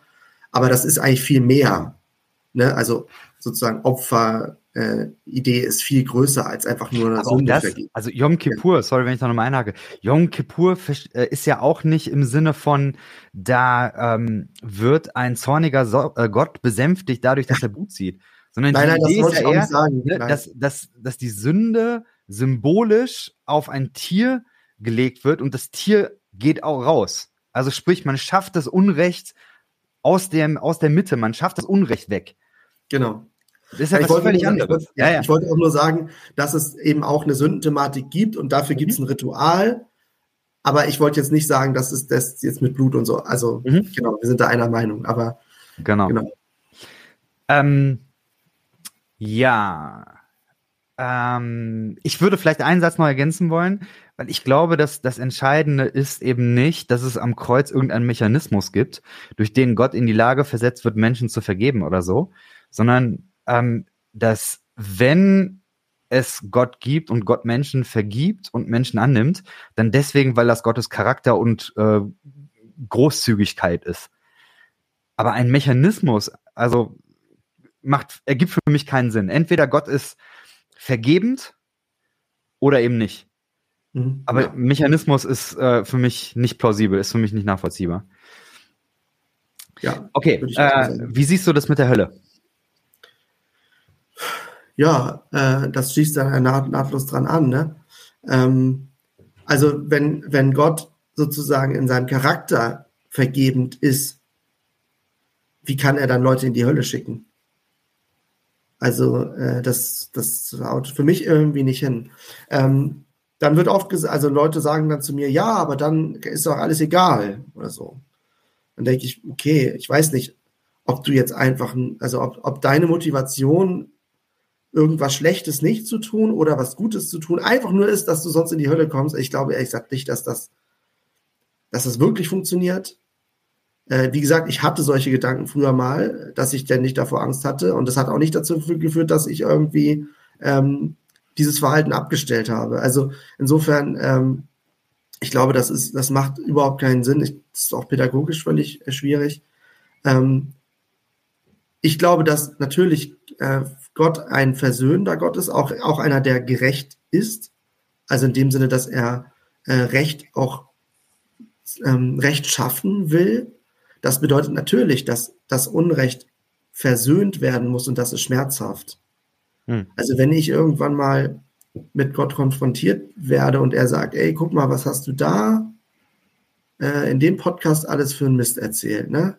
Und jetzt saß da jemand zu Hause und du hast deine ganze Welt einstürzen lassen, weil du das gesagt hast, so. Jetzt fühl dich mal einen Tag lang so. Das ist also als Beispiel. Ja, dann geht's mir schlecht. Und dann merke ich, dass ich das vielleicht nicht auf dem Schirm hatte, was ich damit angerichtet habe. Und das war jetzt ein Szenario, wo ich mir dessen nicht bewusst war. Es gibt ja bestimmt, also es gibt auch Szenarien, wo ich vielleicht nachvollziehen kann, was ich mit bestimmten Sachen anrichte und es trotzdem tue. Das nachzuvollziehen und das zu fühlen, was der andere gefühlt hat, ist, glaube ich, sehr schmerzhaft. Ich glaube, das ist auch ehrlich gesagt irgendwie schlimmer, als jetzt in einem keine Ahnung, irgendwo zu sein, wo dann so ein Feuer ist und dann ist da so ein Teufel und der sagt dann so, hahaha, ich, ich weiß nicht. Das ist für mich eine ganz komische Vorstellung. Ich glaube, dass das zu fühlen, wie andere sich fühlen, äh, wenn ich sie verletzt habe, das ist wie durch die Hölle gehen. Also ich höre da so ein bisschen so eine äh, Purgatorium-Fegefeuer-Theologie raus der Versöhnungsprozess, der reinigend ist, aber gleichzeitig auch schmerzhaft. Genau. Mhm. Aber ich muss ja auch danach, also wenn wir alle am Ende Gemeinschaft haben wollen, miteinander, dann müssen diese Dinge ja aus der Welt geschafft werden. Ich meine nicht reinigend, sag ich mal, nur um meinetwillen, mhm. sondern auch damit ich anderen wieder begegnen können und damit auch andere mir begegnen können, die mich verletzt haben. Weil wie sollen wir sonst zusammen Gemeinschaft haben, wenn, wenn diese Sachen nicht ausgeräumt sind. Mhm. Es kam zweimal die Frage, glaubst du an den Teufel bzw. den Feind? Die kam gerade nochmal. Was hält Per von dem Begriff Teufel? Ja, das ist, also ich habe ich hab irgendwann mal gesagt, äh, wir Menschen brauchen den Teufel nicht, um schlechte Sachen zu machen. Also ähm, manchmal, ich finde, manchmal finde ich, dass den Begriff des Teufels ähm, pädagogisch zum Beispiel sinnvoll, wenn es so Sachen sind, wo ich sage, der wurde vom Teufel überwältigt, das zu tun. Also wenn zum Beispiel jemand eine schlimme Krankheit hat oder so und deshalb irgendwelche schlimmen Sachen gemacht hat, dann hilft mir das vielleicht so ein bisschen zu sehen, das Böse hat ihn überwältigt oder so. In dem Sinne, der war irgendwie gezwungen, sowas zu machen. Mhm. Irgendwie in gewisser Weise. Aber damit meine ich jetzt auch nicht direkt sowas Personalisiertes oder so. Aber so dann manchmal hilft mir das. Aber ich glaube, wir brauchen den Teufel nicht. Mhm. Wir Menschen brauchen den Teufel nicht, um irgendwas Schlechtes zu tun. Das machen wir von alleine. Ähm, und ich möchte das nicht als Entschuldigung benutzen. Mhm. Nur wenn, also manchmal für mich selber denke ich manchmal, so, die, also finde ich dieses, diese, diesen Gedanken eben gut, der wurde vom Teufel überwältigt. Um einfach zu merken, ach, der ist vielleicht in Wirklichkeit nicht so, aber es hat ihn irgendwas dazu getrieben. So, genau. Ich merke jetzt im Zuge des Ukraine-Kriegs wird sehr viel wieder von das Böse gesprochen. Also ich folge auf Twitter dem André Melnik und der ist da sehr, sehr, ja, fast schon religiös in seiner Sprache. Ähm, und das wäre für mich tatsächlich auch so eine ähm, Idee. Personifikation hast du gerade gesagt, finde ich gut. Es gibt manchmal, oder gab zumindest manchmal so ein, so ein progressives Flair, dass man das Böse vergessen hat. Aber eigentlich ist das ähm, nicht Trend im progressiven Lager, finde ich. Da wird sehr, sehr deutlich vom Bösen geredet. Und der Teufel wird eben nur nicht als Person gesehen, sondern man, man spricht da, glaube ich, mehr von Mächten und Gewalten. Aber macht da auch keinen ähm, Hehl drum, dass die Welt so wie sie ist, ähm, durch Mächte und Gewalten, also durch, vielleicht könnte man sagen, durch Strukturen und durch Dynamiken, durch ja, wie soll man das sagen? Also es, es gibt manchmal schon, schon so Atmosphären, so, so ein Klima nennt man das ja manchmal auch. Ja, vielleicht sagt man auch, da weht ein Geist. Also Dinge, die über Menschen hinausragen. So ein Ukraine-Krieg kann man nicht dadurch erklären, dass es einen Menschen gegeben hat, der ähm, irgendwie eine schlechte Idee hatte. Das ist größer. Mhm. Aber deswegen muss man nicht an irgendwelche Teufelchen in irgendeiner äh, spirituellen äh, Parallelwelt äh, denken, sondern man kann das, glaube ich, sehr irdisch äh, denken. So würde ich das zumindest sehen. Es kam noch ein Kommentar. Ähm, genau, und ich würde eben deswegen sagen, der Teufel ist deswegen schon real.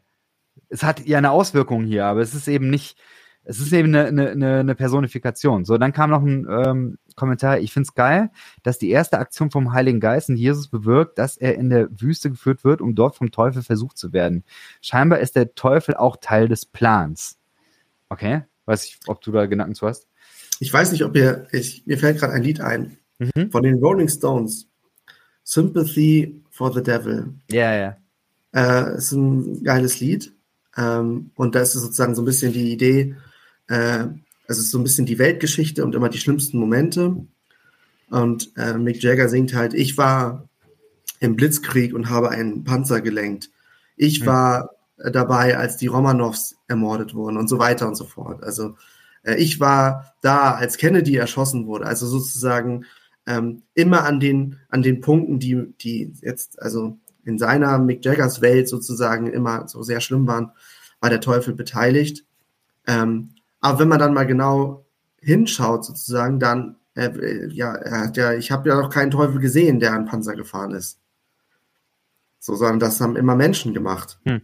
Ne? Hitler ist auch kein Teufel, ist auch nicht der Teufel oder so, sondern ähm, das ist halt ein Mensch. Und wir können ja auch, also wenn wir jetzt das Ukraine, den Ukraine-Krieg sehen, ähm, wir sehen, wir können ja auch sehen, wie lange ist dieser Krieg, ist diese, dieser Konflikt ist uralt. Hm. Der reicht 600, 700 Jahre zurück oder sowas. Ähm, und jetzt natürlich kann man sagen, ja, der Teufel hat schon damals das so vorbereitet oder so. Ähm, aber ich glaube, dann, dann, dann haben wir auch ein Bild von Geschichte, was eine Zwangsläufigkeit impliziert. Also sozusagen so ein Punkt, worauf die Geschichte zuläuft. Ähm, und das ist, glaube ich, also dann, dann, wenn man mal guckt, von wie vielen Zufällen die Geschichte abhängt, wiederum, ne, ähm, dann äh, finde ich das irgendwie schwierig, von so einem, von so einer Zwangsläufigkeit zu sprechen und von einer bösen Macht, die irgendwas steuert. Also für mich, das klingt für mich auch voll wie so eine Verschwörungstheorie. Hm. So, oder Verschwörungsmythos. Ich habe ja jetzt gelernt, man soll nicht Verschwörungstheorie sagen. Michael hat ja, gesagt Verschwörungsmythos. Ähm, so, das heißt irgendein dunkler Plan. Und für mich ist das immer so eine Entlastung. So, der Ukraine-Krieg, das hat eine ganz, ganz lange Geschichte. Ukraine und Russland haben eine lange, lange Geschichte. Die, ähm, dieser Krieg ist in der russischen Gesellschaft so tief verankert, auch die ganzen Narrative, sogar die äh, sozusagen die Leute, die zum Beispiel den Kommunismus kritisiert haben, die Liberalen oder so, für die ist ganz klar, Ukraine ist ein Teil Russlands. Hm. Das ist für in der, in der russischen Gesellschaft ist das sehr, sehr, sehr tief verankert. Nicht bei allen, ich sehe ja auch Leute, die gegen den Krieg sind, aber es ist sehr tief verankert. Und ähm, das hat auch mit zu diesem Krieg geführt. Und ich glaube, wir stehen dann immer davor und denken so, Gott, was ist das? Und das ist auch böse, was da passiert. Und was wir Menschen entfesseln, ist böse. Wir brauchen keinen Teufel dafür. Wir schaffen das ganz alleine. Ähm, genau. Ich habe noch ein paar Fragen. Ähm, wie sieht's aus mit Autorität der Bibel? Autorität der Bibel. Das, damit, das finde ich irgendwie schwierig. Es ist halt ein Buch. Ähm, wie soll ein Buch jetzt Autorität für mich haben?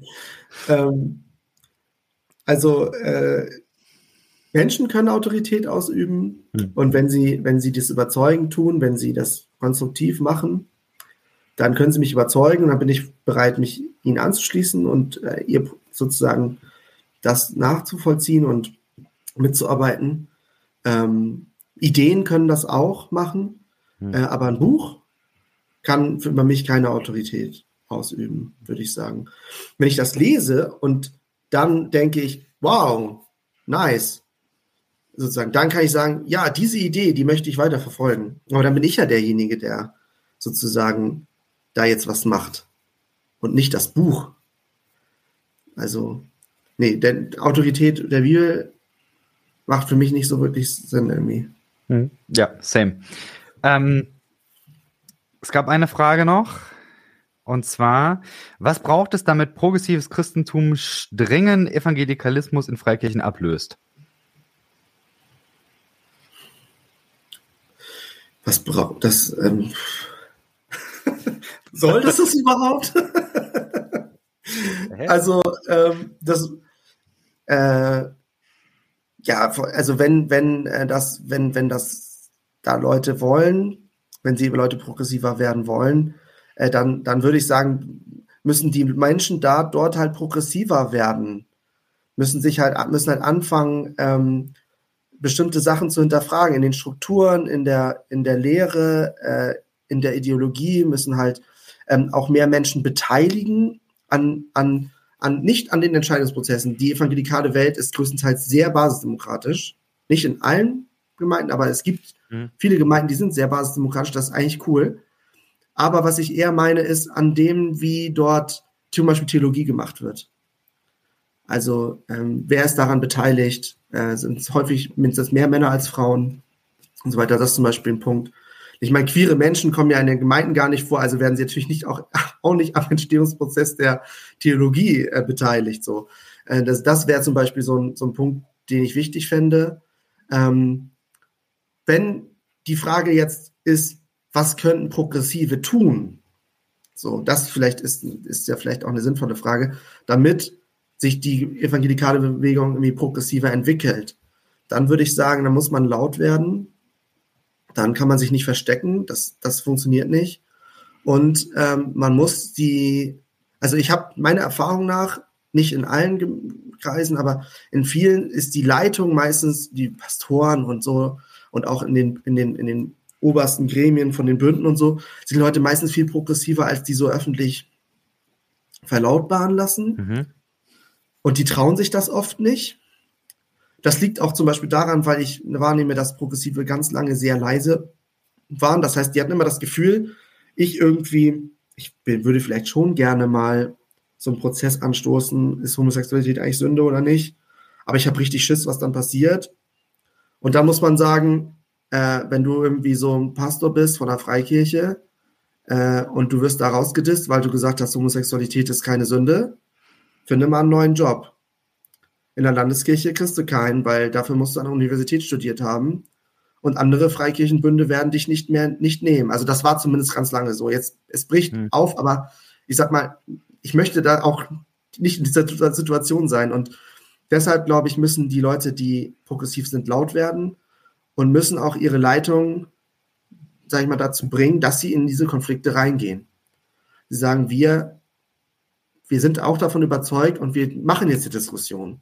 Und nur weil wir Angst haben, dass irgendwelche Leute wütend werden oder sowas, sozusagen umschiffen wir das. Also ich habe auch das Gefühl, dass ganz oft wird das so umschifft und dann irgendwie geht man dem aus dem Weg und irgendwann kommen dann, kommen dann mal queere Menschen in die Gemeinde, so jetzt muss man das aber diskutieren. Und dann explodiert's, weil man sich nicht vorher darüber Gedanken gemacht hat oder Angst vor dem Konflikt hatte oder so. Ich äh, bleibe noch ein bisschen hängen an dem, was können Progressive tun. Ich muss ja sagen, im Grunde sehe ich ja weder Verantwortung großartig bei Progressiven, also jetzt, ich definiere nochmal, nicht bei solchen, die sich evangelikal nennen und solche, die im evangelikalen Dunstkreis sind, sondern, also ich würde jetzt zum Beispiel bei mir jetzt nicht sagen, ich, äh, ich habe jetzt so als Zielgruppe diejenigen, die jetzt irgendwie evangelikal vielleicht ein bisschen offener sind oder sowas. Ähm, wenn, wenn das meine Zielgruppe wäre, zum Beispiel hier bei Schöner Glauben, müsste ich, glaube ich, von der Kommunikation her komplett anders sein. Also da müsste ich viel, viel vorsichtiger sein. Und das ist ja ein Ort, ich hau hier alles raus. Ey, kein Problem. ja, so, also, so, ich, ich möchte ja gerade den Raum ganz, ganz weit aufmachen, habe eben gar keinen Bock mehr darauf, mich auf irgendwelche, ähm, auf irgendwelche langsamen Prozesse einzulassen, sondern ich möchte einfach einen Raum haben, wo man offen denken kann. Ja. Und ich hole sehr, sehr gerne auch irgendwelche Leute dazu, die super konservativ sind oder die vielleicht nicht ganz so konservativ sind. Egal. Ich setze mich mit denen gerne auseinander, finde ich spannend. Aber im Grunde, wenn man so will, ist die Zielgruppe eben nicht hier, ich möchte Evangelikale irgendwie von ihrem Evangelikalsein abbringen. Also abgesehen davon, dass das, glaube ich, nicht funktionieren würde, möchte ich einfach nicht. Das, äh, das wäre hier ganz anders. Ich, deswegen, ich finde das sehr gut zu sagen, dass diejenigen lauter werden müssen, die eben in diesen Strukturen drin sind. Deren Verantwortung. Wenn ihr drin seid, dann macht was. Wenn genau. dieser Podcast oder Glaubensweite oder sonst was dann eine Ressource für ist, cool. Ja, kein Problem. Sehr gerne. Ähm, gibt ja genug Horser Talk Worthaus. Äh, Martin Benz, finde ich, macht eine super Arbeit in der Richtung. Mhm kann man gerne mitnehmen. Aber ähm, das ist also zumindestens so wie ich das sehe, nicht die Idee von progressivem Christentum. Häufig ist das ja so die, die Kritik, ne? Jetzt äh, die Progressiven, die missionieren bei den Evangelikalen. Ja. Kann sein, dass es das gibt. Es ist aber nicht das, wie ich progressiv äh, verstehe und auch nicht das, worauf ich Bock habe. Also, Nein, wir haben auch kein, also ich, ich würde jetzt auch nicht sagen, dass das jetzt irgendwie, also ich bin ja, ich bin in einer Baptistengemeinde, ich bin auch Baptistenmitglied, ich bin also progressiv in einer evangelikalen Gemeinde und in einem evangelikalen Kirchenbund. Also ich bin laut. So, und mhm. so habe ich das jetzt auch für mich halt so gesagt. Ähm, ja, dann hör mal, ey, du, musst was sagen, nicht ich. ja, genau, ja, ich muss was sagen und ich mache es halt auch so. ähm, und, und wenn ich das nicht machen würde, könnte ich halt auch nicht mehr sein. Mhm. Also ich könnte mir selber nicht mehr, ich könnte mich morgens selber nicht mehr in dem, im Spiegel ansehen. Mhm wenn ich das nicht machen würde. Es ist sozusagen, es ist für mich überlebenswichtig, das zu machen, weil mhm. ähm, ich gar nicht anders kann. So. Ähm, aber natürlich äh, sozusagen, ich, ich möchte meine, meine, im Moment, wo ich da jetzt bin, diesem Ort, möchte ich was verändern. Mhm. Aber ob jetzt irgendwie jemand in der FEG, äh, was weiß ich oder so, jetzt sagt, ah, Per hat das jetzt gesagt, jetzt werde ich auch progressiver, jetzt hat er mich missioniert. Ja, vielleicht, wenn du das sagst, dass ich dich missioniert habe, dann okay, aber war nicht mein Ziel. Hm. Also äh, alles gut. Also fühl dich missioniert, aber war, wollte ich gar nicht.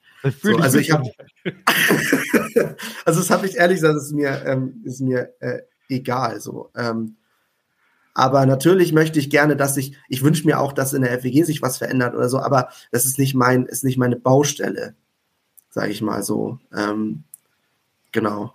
So, so würde ich das sehen. Und hm, Gerade kam noch ein Kommentar von ähm, Quirrell oder so. Quirrell. Wie kann offene und verbindliche Gemeinschaft gelebt werden, die zugänglich, nahbar, authentisch und so weiter ist, ohne dass ständig definiert, gerechtfertigt werden muss und ihre Verantwortung wahrnimmt? Ich höre daraus so ein bisschen ähm, evangelikal, progressiv, postevangelikal, fundamentalistisch, alles Begriffe, die schwierig sind. Ähm, muss das immer definiert werden? Kann man nicht einfach sein? Ja, finde ich auf jeden Fall. Ich ja. mag diese Begriffe eigentlich auch nicht als Selbstbezeichnung, sondern ich mag sie als Möglichkeit, also eigentlich, ich finde, das sind coole Hashtags. Damit kann man eben Gespräche finden und Leute finden, die ähnlich ticken. Aber ich glaube, es ist jetzt nicht unbedingt so, dass man sagen muss, so, äh, das ist jetzt postevangelikal, das ist evangelikal und so. Und so müssen wir das äh, klar definieren. Haben wir zwar heute auch gemacht, glaube ich, ist auch Raum für, klar kann man das, aber ich finde, es ist eben gar nicht wichtig, dass sich Leute irgendwie so in mhm. Schubladen packen. Am Ende finde ich es einfach nur cool, ähm, wenn man die Möglichkeit hat, äh, Leute zu finden, die an ähnlichen Themen oder Fragen dran sind. Unter anderem in Hauskreisen. Ja, das stimmt, das, das geht zum Beispiel, ja. Also Hauskreise, Hauskreise finde ich eigentlich auch immer cool. Ja. Also wir haben in unserem Hauskreis zum Beispiel gesagt, also hier äh, kann man alles sagen, hier wird nicht der Glaube abgesprochen, ähm, hier wird, also hier sind alle Fragen erlaubt und mhm. du kannst dir auch alles sagen. Und natürlich, und das finde ich ist auch wichtig, ne? Es können auch Leute darauf reagieren. Wenn ich sage, äh, Jesus ist aber für mich die Verkörperung, ist nicht ist richtig Gott, als so wie wir das vorhin gesagt haben. Und sagt jemand, boah, das finde ich richtig schwierig. Damit fällt für mich irgendwie alles zusammen. Und äh, finde ich jetzt echt auch irgendwie blöd, dass du das jetzt so sagst. Mir gibt das nämlich voll Hoffnung. Ja, natürlich kann man das sagen. Das, hat, das soll ja, ja. genauso Raum haben wie das, was ich jetzt gerade gesagt habe. So. Also äh, hier immer so irgendwie, wir, wir wären eine Sprachpolizei oder sowas. Das sind wir wirklich nicht. Ähm, was wir oder was ich nicht toleriere, ist Intoleranz. Das, da mache ich eine Grenze. Aber ähm, sonst kann man, kann man das natürlich sagen. Und das, ich glaube, diese, dieser Austausch macht es lebendig. Ähm, aber zum Beispiel, warum können wir nicht zusammen Abendmahl feiern? Egal, ob das jetzt für dich real, es kann für dich real präsent sein, für mich symbolisch. So. Und, und, und für dich kann es sein Sündenvergebung und für mich solidarisiert sich Gott gerade mit, mit allen Leidenden und Kranken und politisch Verfolgten, so. Aber wir können zusammen Abendmahl feiern. Das, sagt man jetzt, dogmatisch gesprochen, ist eine Institution, die Gott für uns gemacht hat, damit wir zusammenkommen können. So. Da spricht der Theologiestudent. Also so, so, ne? Aber, aber sozusagen nicht, nicht fest, irgendwie, das muss jetzt aber so sein. Und wenn du nicht an die Realpräsenz glaubst, dann darfst du hier nicht kommen oder so. Ja, wie will man das überhaupt überprüfen? Also, ich meine, es ist irgendwie, wir, wir setzen da so viel voraus, es sind irre viele Hürden irgendwie, um Abendmahl miteinander zu feiern. Äh, hm. Irre so. Als ob die da, die zwölf Jünger da am Tisch, hatten die alle das gleiche Abendmahlsverständnis? Also, ich glaube nicht. Good question. Good question. Ach, mega. Hey, ähm, es hat mir sehr viel Spaß gemacht. Mir auch. Und äh, ja, gerne demnächst nochmal wieder. Danke, dass du die Zeit genommen hast. Sehr, sehr cool. Gerne. Alles Gute auf jeden Fall für dein äh, Theologiestudium weiterhin. Und genau, die Menschen finden dich auf äh, Instagram, ich glaube, per unterstrich Asmussen, richtig? Punkt. Per Punkt, Punkt Asmussen. Per Punkt Asmussen, genau. Gerne folgen und dann würde ich sagen, sehen wir uns bald wieder. Genau. In den digitalen Schönen Abend euch noch. Vielen Dank für die tollen Fragen, fürs Zuhören und Zuschauen. Bis bald. Bis bald. Vielen Dank.